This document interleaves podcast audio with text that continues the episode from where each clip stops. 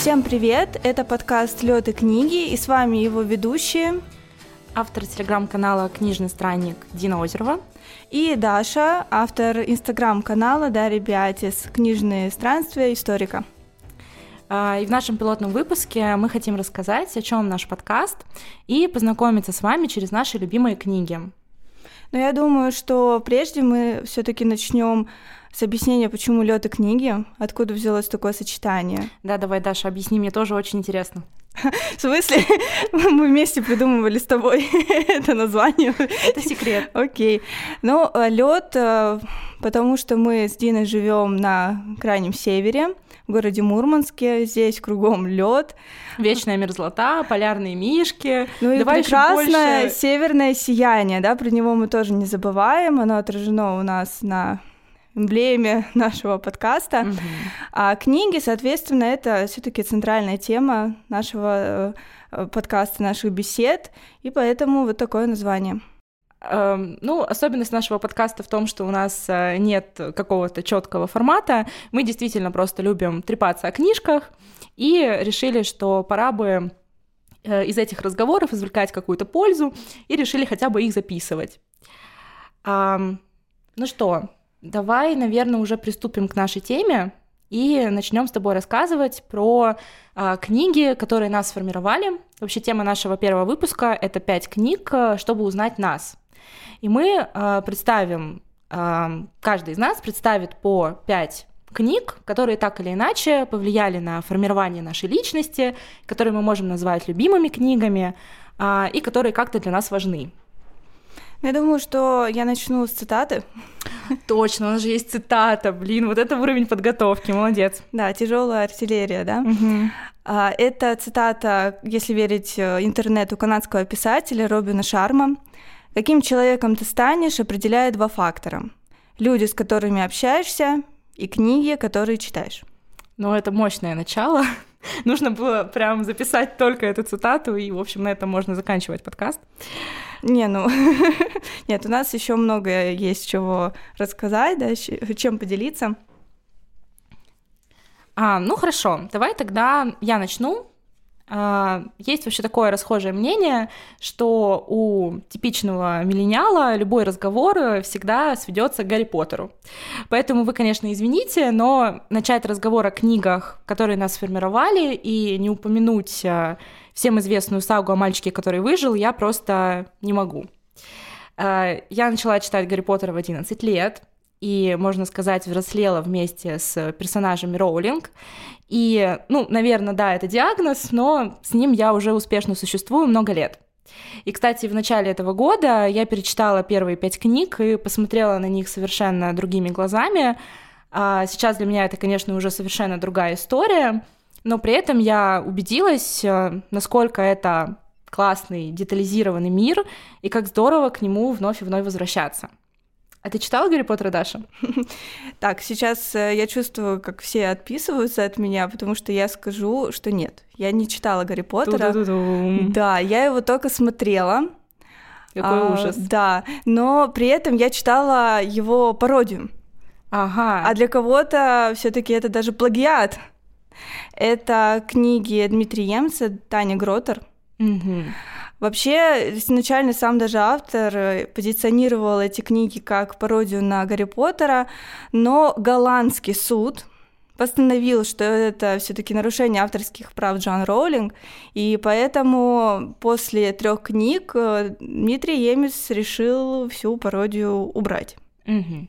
Получилось у него что-то оригинальное создать, как ты думаешь? Ну, я считаю, что да, действительно, после третьей книги здесь совершенно другая атмосфера. Вообще 14 книг в О, этой боже. серии, да, 14 книг. А, при этом сама по себе атмосфера очень классная, очень такая самобытная именно для российского читателя, понятная. Угу. Даже сам автор говорил, что все равно европейские читатели, да, иностранцы, они во многом не поймут эти книги, потому что это все-таки ближе будет российскому читателю. И действительно, мы там встречаем очень прикольные имена, как, например, Поклёп Поклёпыч, э, Готфрид Бульонский. То есть у меня в детстве очень всегда это Вообще мне нравилось угу. такие вот обороты. А, Волан-де-Мор там называется «Чума для торта», это женщина. Угу. Это а, прям феминистский посыл. Вот.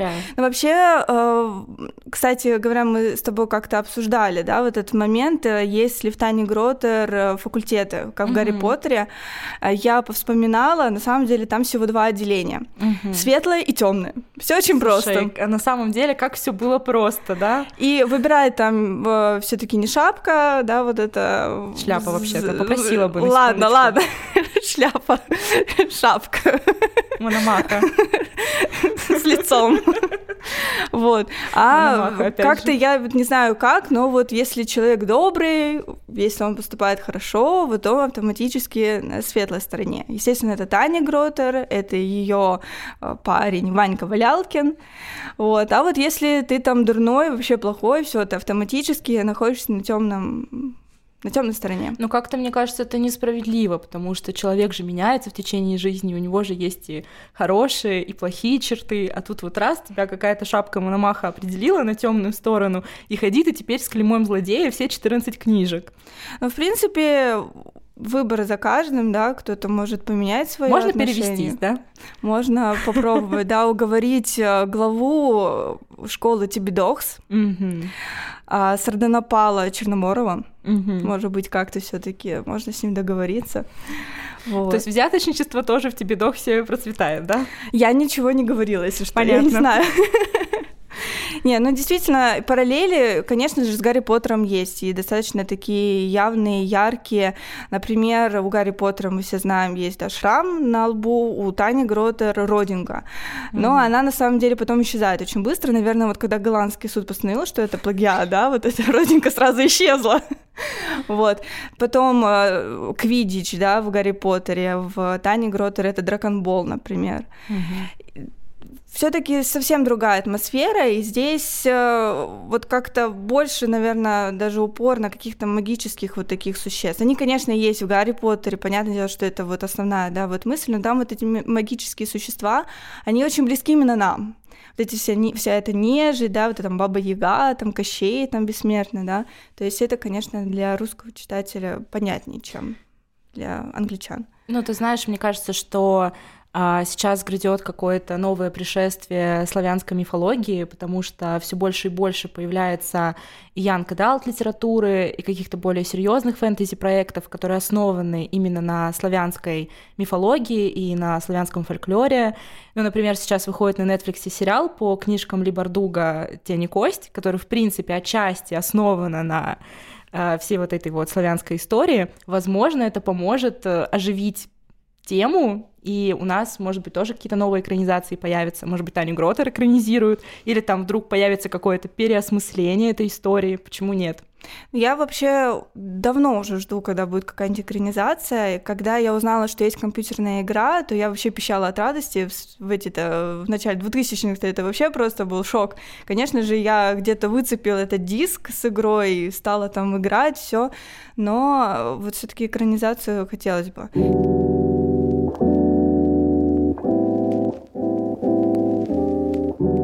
Еще одну экранизацию я хотела бы посмотреть. Это Мефодий Буслаев, а, который позиционируется как а, продолжение Тани Гротер, а, потому что это все в одном мире.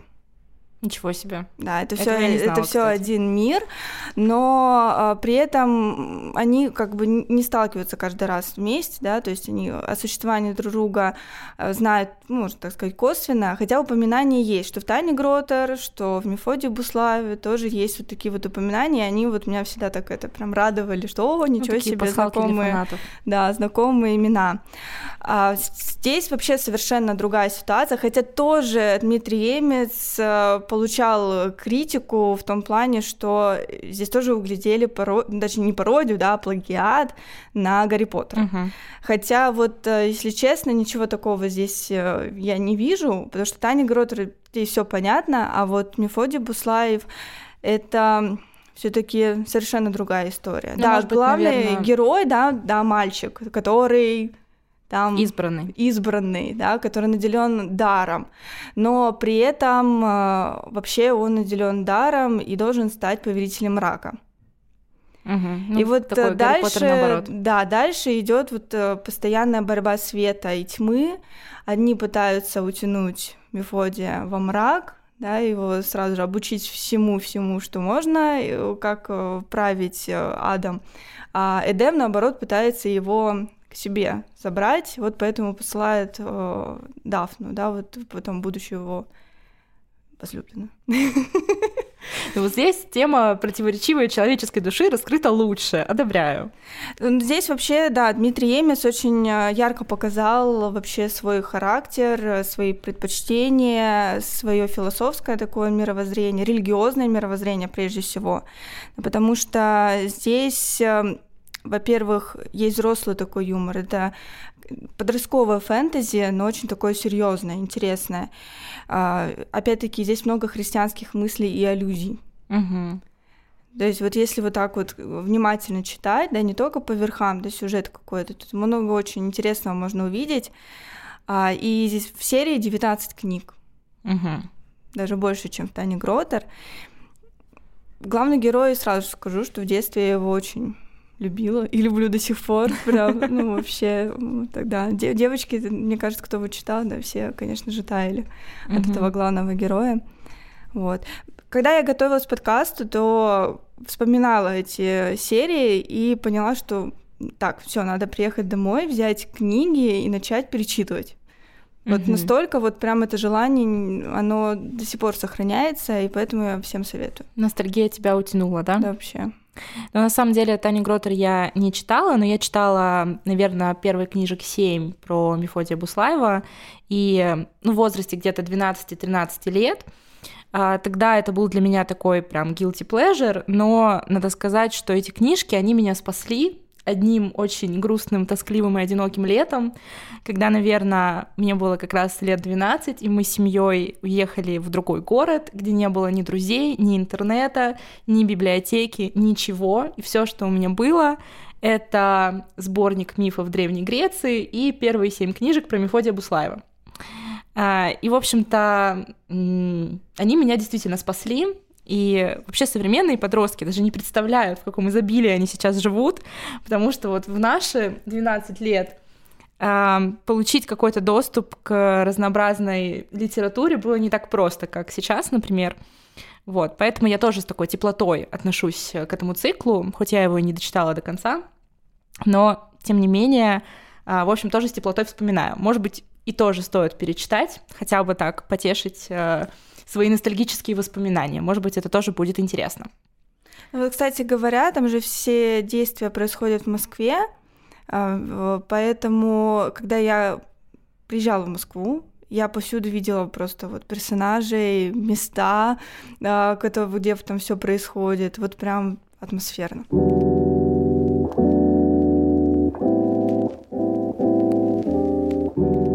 Классно. Ну, если продолжать тему фэнтези, а, то где-то, наверное, в возрасте 15-16 лет а, я увлеклась э, циклом о плоском мире сэра Терри Пратчета.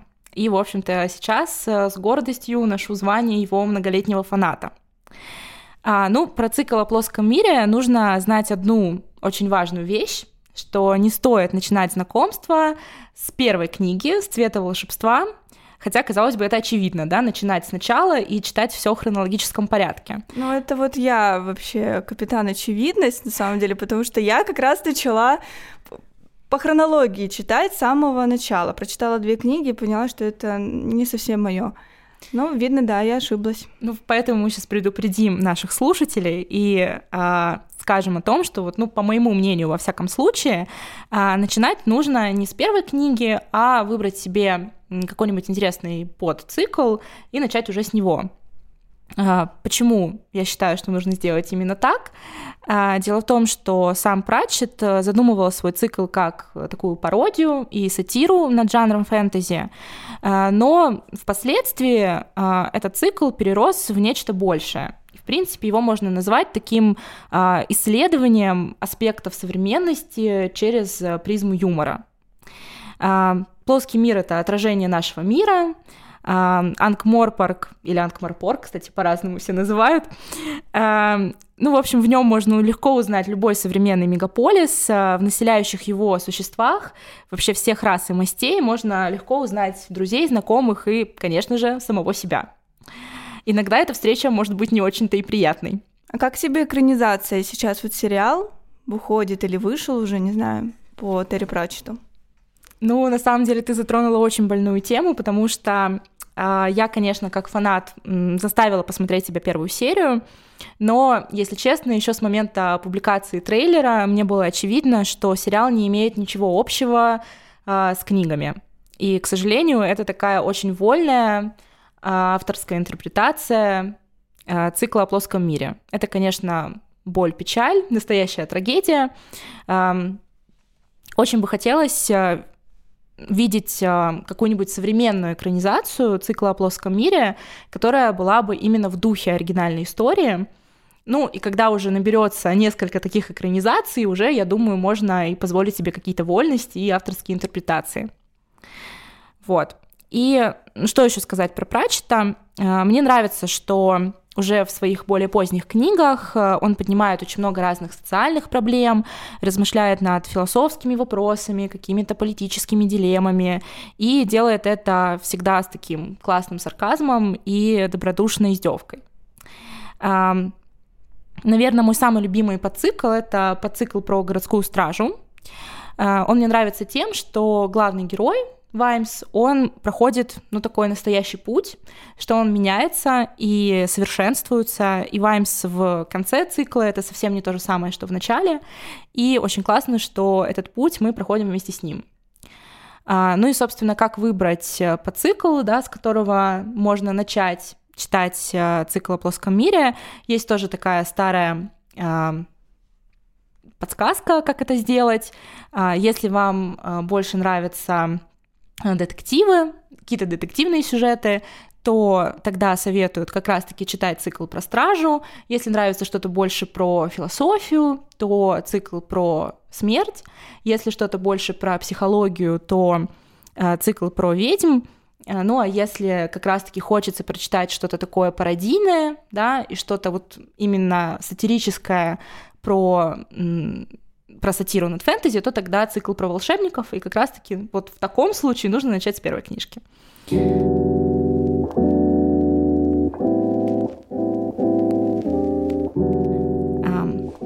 А как у тебя с фэнтези? Ну, ты видела по подростковому фэнтези, у меня с ним все хорошо, все отлично. Но на самом деле потом уже я стала все меньше и меньше читать э, в различные книги из жанра фэнтези, потому что либо попадались такие вот миры слишком замудренные, в которые погрузиться было мне очень тяжело либо просто вот действительно интересы поменялись, и я больше перешла на современную прозу, да, на какие-то такие вот э, э, реальные, да, вот события. Но в последнее время, э, вот совсем недавно я познакомилась э, с книгами Робин Хоп. Это известная писательница, э, которая пишет э, под псевдонимом, это ее псевдоним на самом деле, я не знала, если честно, а, потому что ее реальное имя Маргарет Астрид Линхольм Огден. Угу. И она какое-то время даже публиковалась под своим, ну, тоже сокращенным, но настоящим как бы именем. Вот, а вот уже ее саги, например, сага о видящих, а, мы их знаем по ее имени Робин Хоп. Вот я пока познакомилась только с первой сагой, это мир э, Эрлерлингов. И главный герой здесь бастард. Угу. И, кстати говоря, э, тут такая вот отсылочка к «Игре престолов». Дело в том, что, ну, как я понимаю, она с автором «Игры престолов» очень хорошо знакома, угу. да, дружит, и, во всяком случае, книги, которые сейчас издавались, на них, э, не знаю, это супер обложка или вот когда поменьше, не помню, как она там называется, манжетка, манжетка да, на них прям были фотографии совместные Мартина и Хоп. И поэтому это прям такой пиар. И, конечно же, на ну, да. обложке отзыв от Мартина, что какие-то классные книги, что читаете, ну, это тоже подкупало. Очень многие, а, кто читал сагу, конечно же, сначала сравнивал, что вот главный герой бастард, а в «Игре престолов» тоже есть бастард. Но это, правда, конечно, по поводу вот Тани Гротер, возвращаясь, да, mm-hmm. там вот было видно, что явно на волне популярности Гарри Поттера Дмитрий Эмис решил написать вот такую пародию, да. Mm-hmm. А здесь все таки понятное дело, что Робин Хоп, во-первых, насколько я помню, она раньше Мартина написала, mm-hmm. поэтому как бы сравнивать уже хронологически не стоит. Вот. Потом сравнивали еще тоже с Гарри Поттером, сравнивали, хотя это вот опять-таки Робин Хоп раньше написала. Mm-hmm. Вот.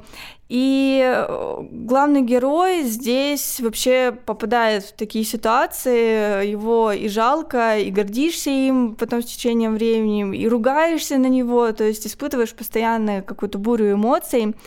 А, действие происходит в королевстве шести герцогств, и там происходит вообще непонятно что. И интриги, и убийства. А, Причем вот этого бастарда, его готовят как раз-таки стать королевским убийцей. Поэтому и название книг, там, «Ученик убийцы» и так далее. А, магия тоже здесь есть. Но mm вот мне что понравилось, что здесь нет вот э, наводнения таких волшебных существ, да, что здесь упор все таки на взаимоотношения между людьми. И вот на вот эти интриги, да, на вот эти вот какие-то загадки, что же произойдет дальше, хотелось просто вот читать, читать, читать, узнать. И часто, конечно, закипаешь в моменты, когда вот против Фица там начинают прям дико гнать просто. Так что море эмоций, погружение полное, правда, не сразу. Сразу mm-hmm. предупреждаю, вот э, каждый раз, каждую книгу начиная, я погружалась не с первых страниц. Потом хоп, она как-то начинает немножко тяжел, тяжело. А потом, когда ты вчитываешься, все, ты mm-hmm. не можешь остановиться. Mm-hmm. Очень здорово. Я вот Робин Хоп э, пока что не читала, хотя у меня на самом деле в планах э, ее циклы стоят. Но зато как раз-таки Джорджа Мартина я очень люблю и уважаю. И э, мне кажется, или Игра престолов, она ее больше можно к темному фэнтези отнести, чем книги Робин Хобб, или нет? Как ты думаешь?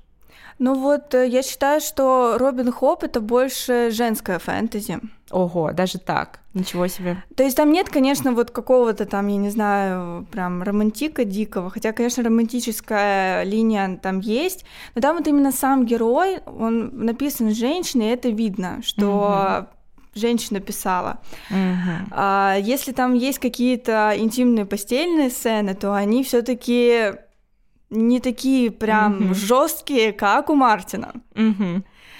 Поэтому вот здесь чувствуется, что там писал мужчина, а тут писала женщина. Вот как бы это не по-сексистски прозвучало. Но действительно, вот многие пишут в своих отзывах об этом, mm-hmm. я даже вот соглашусь.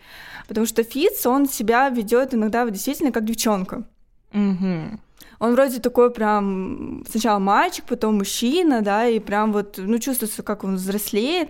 Иногда его поведение, оно очень такое капризное, как у девушки, действительно. Mm-hmm. Поэтому вот это чувствуется. Угу. Мартин я не читала, но во всяком случае я смотрела первые несколько серий сериала, там, когда Старка убили, да, вроде бы, вроде Старка, я не помню точно. В общем, я расплакалась угу. и выключила, поняла, что это не мое вообще. Но вот уже за первые там несколько серий после всех этих сцен а, в борделях и там еще где-нибудь, да, я поняла, что это это вообще-то как-то вот, ну да, своя специфика. У Робин Худ такого нет. Угу.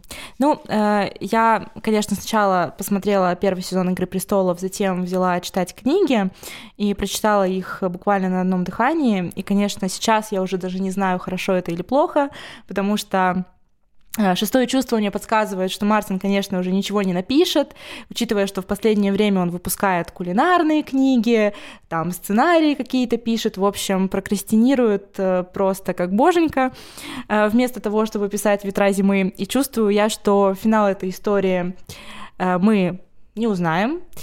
Но, тем не менее, мне кажется, что «Песня льда и пламени», она прям проложила дорогу большому количеству классного темного фэнтези, который мы имеем сейчас.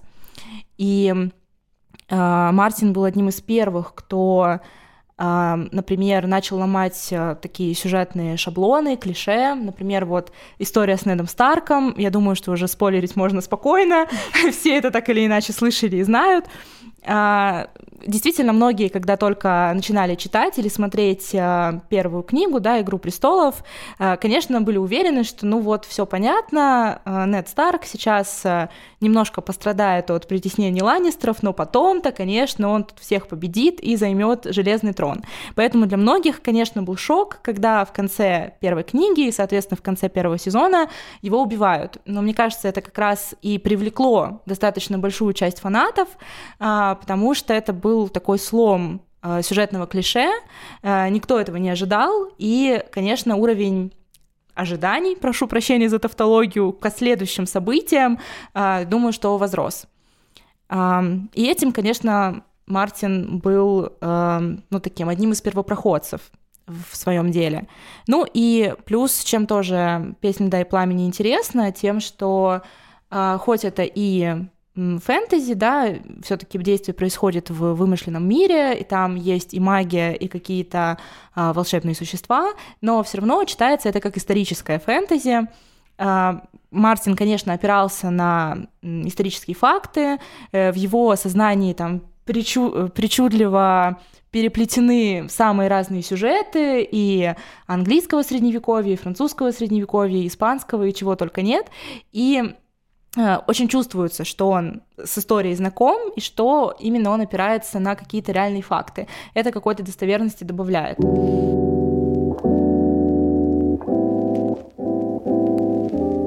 На самом деле про Мартина я могу говорить бесконечно. А планировала это я рассказать вообще не про него.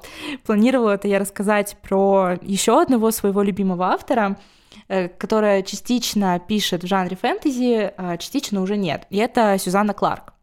Э, собственно, ее роман «Пиранези» стал лучшей переводной книгой моего личного читательского 2020 года. Это большая награда в моем мире. И, собственно, э, сам роман воплощает в себе все, что я ищу и люблю в литературе. Э, ну, прежде всего, мне нравится его такая постмодернистская структура. Начинается книга как такой сон, видение или чистая фантазия, и вообще первую треть романа мы, наверное, вообще плохо понимаем, что происходит.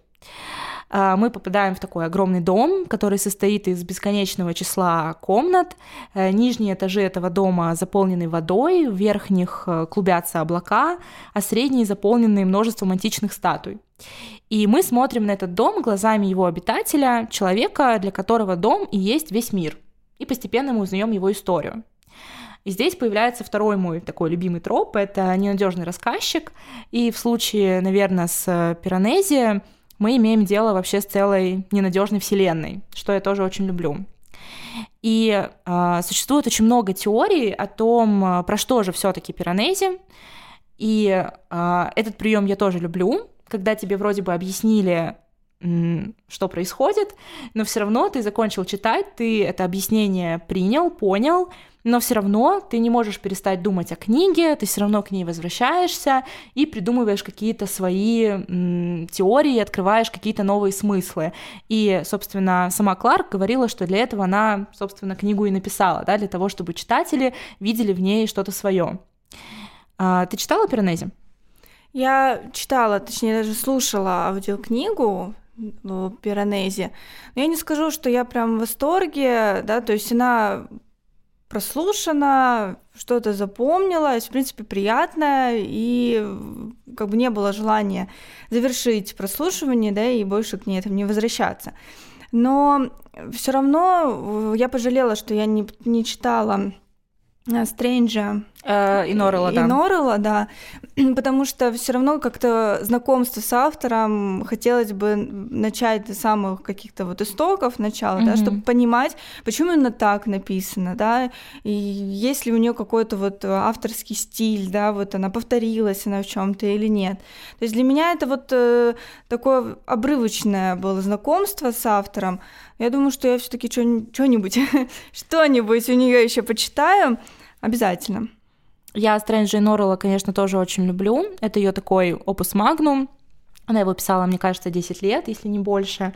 И э, ну, то, что есть общего между Стрэнджем и Норреллом и Пиранези, это тот факт, что у Кларк, конечно, огромный талант демиурга, что она создает удивительно такие живые э, миры, в который, собственно, хочется возвращаться.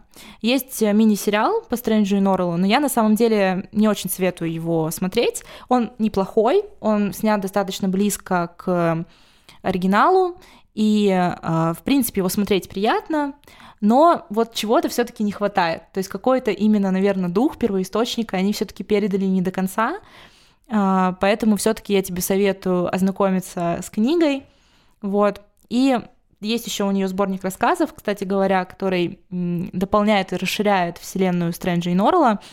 Я его берегу на черный день.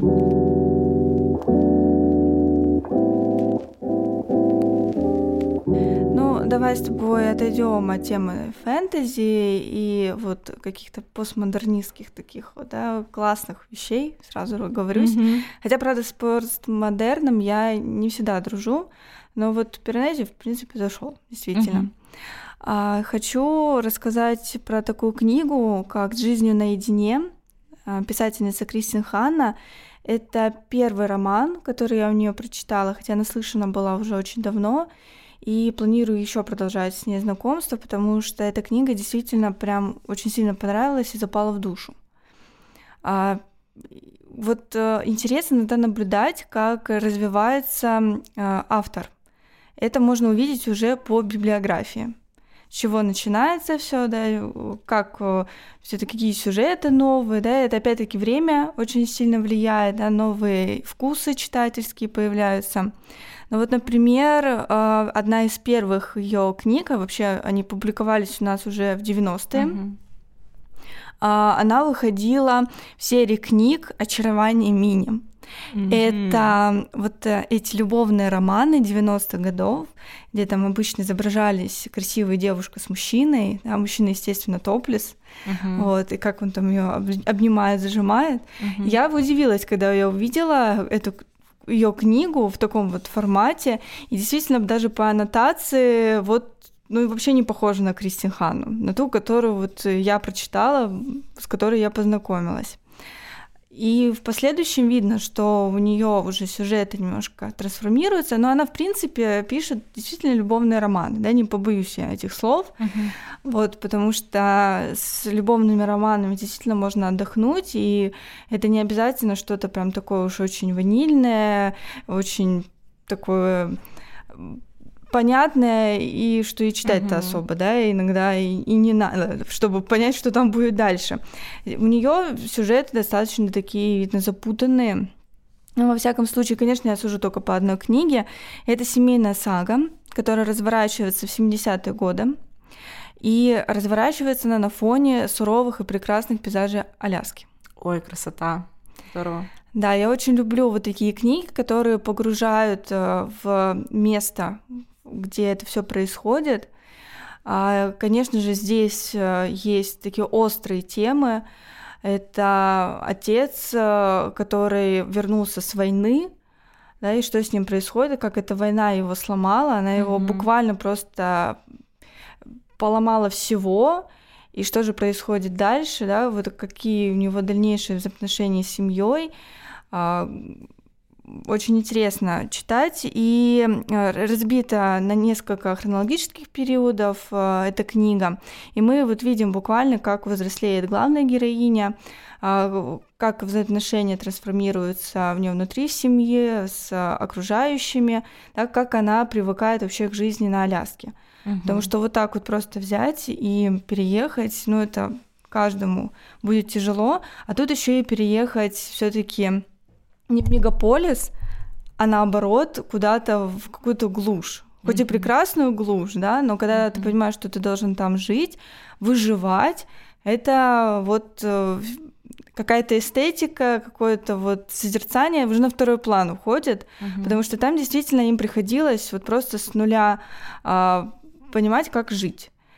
То есть как защищаться от диких животных, да, как вообще не оголодать, потому что снабжение, конечно, продуктами в то время было достаточно слабое угу. на Аляске. Угу. Поэтому вот очень советую. Книга держит до самого конца вот в своих цепких таких объятиях. Мгм. Вот. И э, здесь, конечно, есть и мелодрама, вот семейная сага, тут такая вот такая смесь. Портрет семьи э, в достаточно тяжелое вообще время. Мгм. Да, вот э, в преддверии каких-то перемен. Перемен как в обществе, так и в целом в самой семье.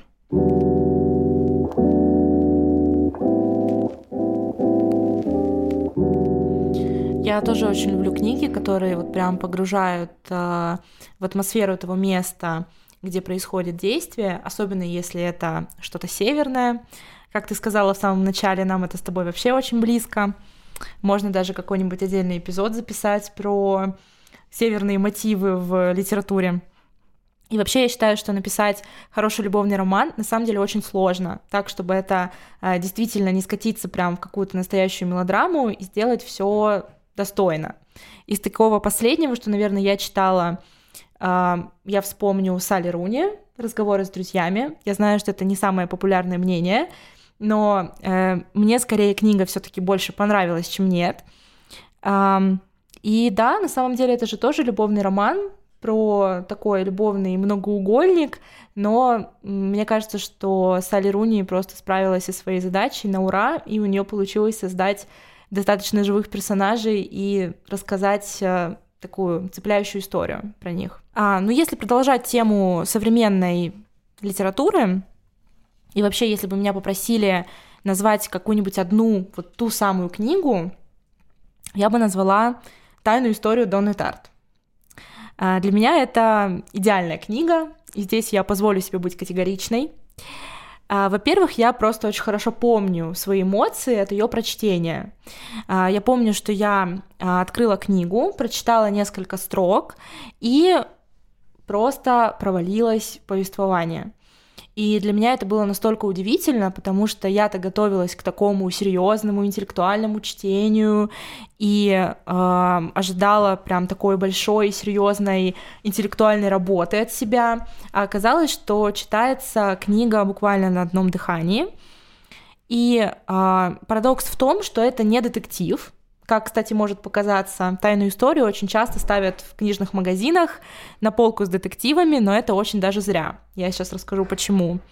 Это не какой-то остросюжетный роман, и, в принципе, в основе лежит такой простой и бесхитростный сюжет. Его можно, в принципе, одним абзацем описать, и все будет понятно. Но, тем не менее, книга прям утягивает читателя с головой.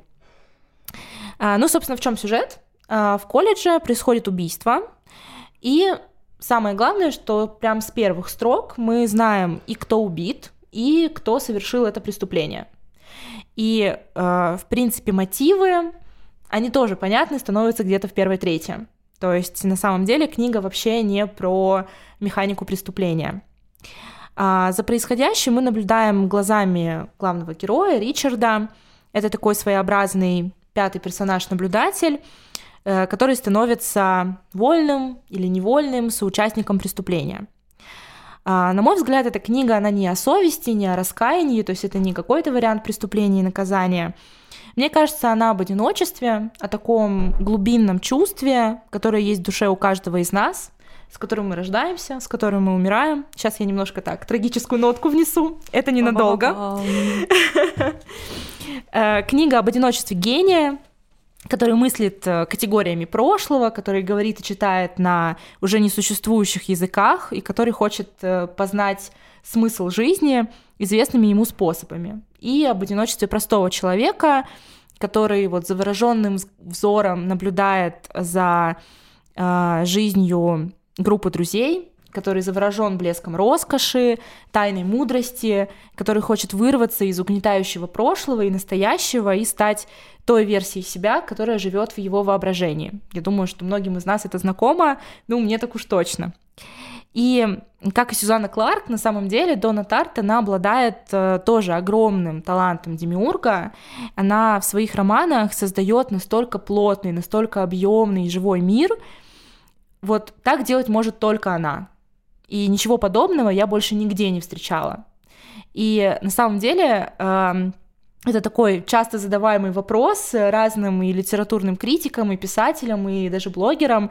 Вот посоветуйте какую-нибудь книгу, которая будет как тайная история Донны Тарт. И вот на самом деле никто не может посоветовать ничего вразумительного, ну просто потому что, мне кажется, такой книги просто нет. Потому что так писать может только она. И даже, кстати, другие ее романы «Щегол» и «Маленький, э, «Маленькая жизнь», хотела сказать, нет, «Маленький друг», э, они совершенно другие. То есть они даже по стилистике очень отличаются от «Тайной истории». Поэтому, если вдруг кто-то из наших слушателей вот прям знает книгу, которая похожа на тайную историю, пишите нам. Но я думаю, что такой книги просто пока еще нет. Мне кажется, в принципе, ошибочно так вот сравнивать книги, да, вот на многих э, книжных сайтах есть э, граф, да, что э, книги похожи там на вот такую-то книгу. Ну, как это все изучается, то есть это же нужно, мне кажется, прочитать все эти книги, угу. составить просто сравнительную таблицу, выявить схожие моменты. Они, конечно же, какие-то поверхностные такие моменты, они будут у каждого автора одни и те же но вот э, сама соль книги, да, ее тема, ее проблема, как она подана, все-таки авторы по-своему всегда это делают, не через копирку же пишут, угу. все-таки. Ну да, иногда на самом деле какие-то сравнения помогают сориентироваться. Ну вот, например, э, Робин Хоп я во многом захотела прочитать из-за сравнений с Мартином. Э, но я при этом отдаю себе отчет в том, что это все-таки разные произведения, и там больше, наверное, различий, чем сходств. Но, может быть, с маркетинговой точки зрения, да, как бы такие сравнения могут сработать. Вот. Но я на самом деле тоже не знаю, кто составляет на каких-нибудь разных книжных сайтах подборки если вам понравилась там тайная история, то читайте то-то и то-то, потому что иногда там такие книжки попадаются, просто вот диву даешься, как вообще они там оказались. Вот, то есть такая проблема тоже есть.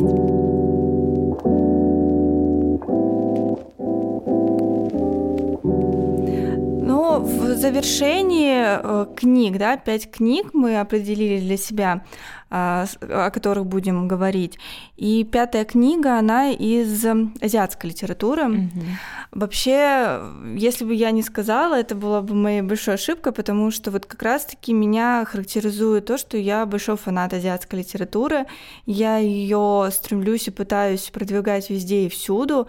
Например, даже сейчас э, провожу книжный марафон по чтению азиатской литературы, и прям очень рада, что многие девочки ну, я надеюсь, что и мальчики тоже скоро присоединятся, а, откликнулись и читают, и познают, и я прям очень рада.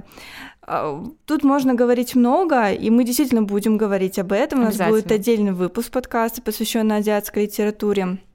Вот, и, но сегодня я хочу, наверное, рассказать про такую прям душераздирающую книгу. А, это книга американской писательницы корейского происхождения Мэри Лин Брахт. «Белая хризантема». Эта книга поднимает очень больную тему э, в взаимоотношении Кореи с Японией. Угу.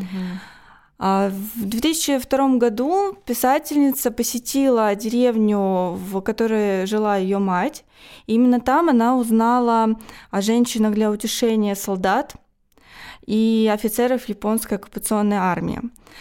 А, немножечко уйду в историю, да, я без этого не могу. Угу. Дина, я думаю, что ты тоже, потому что мы историки. Да, да, да. А, я очень люблю вообще какие-то исторические отсылки, в принципе, в книгах, и в отзывах всегда стараюсь эти исторические отсылки упомянуть. Потому что без этого не понять, почему именно так написана книга, что ну, подталкивало. Да, текст автор. очень важен, конечно. А, но в начале 20, веку, 20 века, да, где-то с 1910 года по 1945 а, Корея находилась а, под оккупацией Японии, да, она была японской колонией. И вообще вот эти женщины для утешения, это не только для Кореи было характерно, это было характерно для всех стран, которые оккупировала в то время Япония.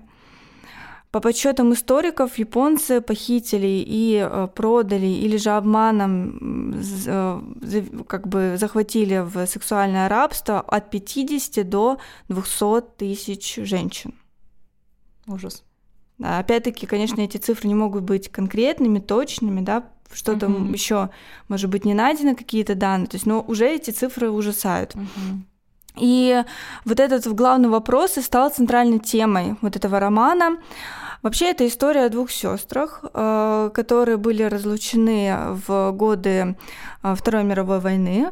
И события происходят то в 1943 году, то в 2011. Естественно, каждая история рассказана от лица одной из сестер. Тут дальше я углубляться даже не буду, потому что действительно тут будут сплошные спойлеры. Конец очень такой прям вот и удивительный, и пронзительный, и печальный, и радостный. То есть здесь разные совершенно оттенки. А, поэтому очень советую. Я знаю, что многие избегают таких вот книг, угу. которые затрагивают подобные темы, которые вообще как-то могут вообще вызвать да, слезы у людей. Э, здесь э, вот нельзя сказать, что все-таки Мэрилин Брак написала эту книгу для того, чтобы заставить читателей плакать. Угу. Потому что я знаю, есть такие писатели, которые стараются надавить, Привет, чтобы э, это Бакман. Вот, да, чтобы было побольнее, да, обязательно, mm-hmm. да, еще и нагнетают атмосферу, да, вот mm-hmm. знаете, сейчас будет больно, mm-hmm. сейчас будет очень больно. Ну вы подождите, еще пару страниц почитайте, и будет больно. Здесь вот больно всегда. Mm-hmm. Но при этом... Очень оптимистично. но, но при этом не чувствуешь давления со стороны автора. Но ты понимаешь, что это действительно это было, это история, это не выдумано. И от этого и больно, и от этого и страшно, что это реальность. Угу.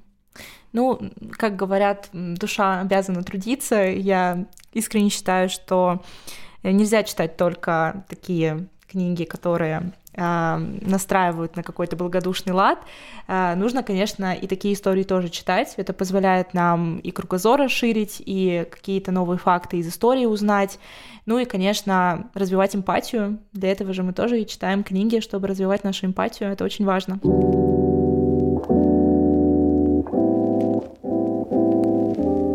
Ну и чтобы не заканчивать прям на очень-очень трагичных э, историях, а то как-то у нас такой, такая минорная нотка наступила небольшая. А, расскажу а, про еще а, одну мою любимую книгу, которая на меня очень сильно повлияла. И это даже не одна книга, это целая трилогия. А, вообще отдельную нишу в моем сердце занимает творчество канадского писателя а, Робертсона Дэвиса. Вот мы начали с тобой с канадского писателя и заканчиваем тоже канадским писателем, закольцевали а, подкаст неплохо. В общем, Робертсон Дэвис — это человек, который мыслит трилогиями. На русском языке есть две его трилогии — Дептфордская и Корнишская трилогия. Вот как раз первая часть а, Дептфордской трилогии называется «Пятый персонаж». Я вот тут недавно главного героя «Тайной истории» называла пятым персонажем. Ну вот во многом потому, что вижу сходство между Ричардом из а, «Тайной истории» и главным героем из а, пятого персонажа Дэвиса. Но на самом деле Корнишскую трилогию я люблю гораздо больше. Для меня она как-то кажется более цельной и такой более разнообразной. И больше всего мне нравится именно вторая часть, которая называется «Что в костях заложено». Очень часто э, именно вторая книга в трилогии, она является самой слабой. Ну, как-то так вот получается у писателей, что начинают они вроде как хорошо, бодро и задорно, заканчивают вроде тоже на какой-то такой интересной ноте, а вот вторая часть вот почему-то провисает. Такое встречается сплошь и рядом. Вспомним какой-нибудь «Властелин колец», например. А, но здесь все не так. Здесь, мне кажется, вторая часть, наоборот, а, самая сильная. А, это вымышленная биография мецената и коллекционера, которого зовут Фрэнсис Корниш. И причем излагают эту историю два ангела. Ангел поэзии и повелитель муз, и ангел биографии и милосердия. Именно так, вот именно в таком сочетании. И э, мне нравится, что эта книга, она наполнена вообще совершенно какими-то разными историями, отсылками. Там есть, например, э, рассказ о том, как можно научиться рисовать, работая в морге, э, о том, как вообще можно служить в тайной разведке, как поделывать полотна старых мастеров и многое другое. То есть книга наполнена разнообразными лайфхаками. на все случаи жизни. Это же опасно. это, же, это же такой читатель, как я, прочитает и пойдет в морг, И что там я буду Научишься делать? рисовать, что плохого? А, ну, как бы такой маленький спойлер, не все там его начинания венчаются успехом, но тем не менее. И это такая а, очень, мне кажется, а, глубокая книга, а, которая вот раскрывает, насколько жизнь человека может быть разнообразной и а, как вообще формируется человеческая личность. Вот, поэтому, э, конечно, я советую начать э, с первой книги, которая называется «Мятежные ангелы», чтобы плавно подойти к «Что в костях заложено». Вот, но, в общем, Корнишская трилогия — это просто вот must советую всем. Мне кажется, такая универсальная книга, которая понравится широкому кругу читателей. Что-то я тут в какую-то Галину Юзефович уже немножко превратилась к концу Знаешь, я вообще подумала, что вот э, эти книги, мне кажется, нужно вместо учебников по обществознанию. Да, есть такое. Что, ну, что там, Боголюбов, да, уже все приелось, надоело. Вот, надо вот э, писателя продвинуть, раз он про развитие человеческой личности говорит, да, может быть, что-то подчерпнем более интересное. Хотя, с другой стороны, вот у меня есть такая рубрика в моем канале, которая называется «Вопрос дня». Я там собираю вопросы от своих читателей, и меня как-то спросили, попросили порекомендовать какую-нибудь универсальную книгу, э, которая сможет простым и понятным языком рассказать, в чем смысл жизни. Э, честно тебе скажу, я думала не день, и не два, и не три, наверное, несколько недель, но все, что я придумала, это учебник по обществознанию для шестого класса под редакцией уже упомянутого в Всуя Боголюбова, потому что там-то вообще-то в первом параграфе очень четко написано, в чем смысл жизни. Вот, возможно, не стоило, может быть, прогуливать уроки обществознания в шестом классе, и, возможно, сейчас мы бы не находились в состоянии экзистенциального кризиса. Там что-то вроде «Зачем человек родился», да? Да, у НТВ... Ну, сразу бы... все объяснил. В общем, вот, как бы наш главный совет читайте учебники по обществознанию или все таки лучше Робертсона Дэвиса. Я все таки да, лучше за, лучше за Дэвиса. Ну что, наверное, мы уже с тобой много наболтали, и пора заканчивать. Я думаю, что да. Передохнем и начнем записывать новый выпуск. Надеюсь, что вы его тоже обязательно послушаете. А, подписывайтесь на наши блоги, следите за нами в социальных сетях, а, ставьте обязательно оценки нашему подкасту и пишите комментарии. А, можно плохие, можно хорошие, но лучше, конечно, хорошие. Мы их очень любим. Ну и до встречи в новых выпусках. До следующего выпуска. Пока-пока.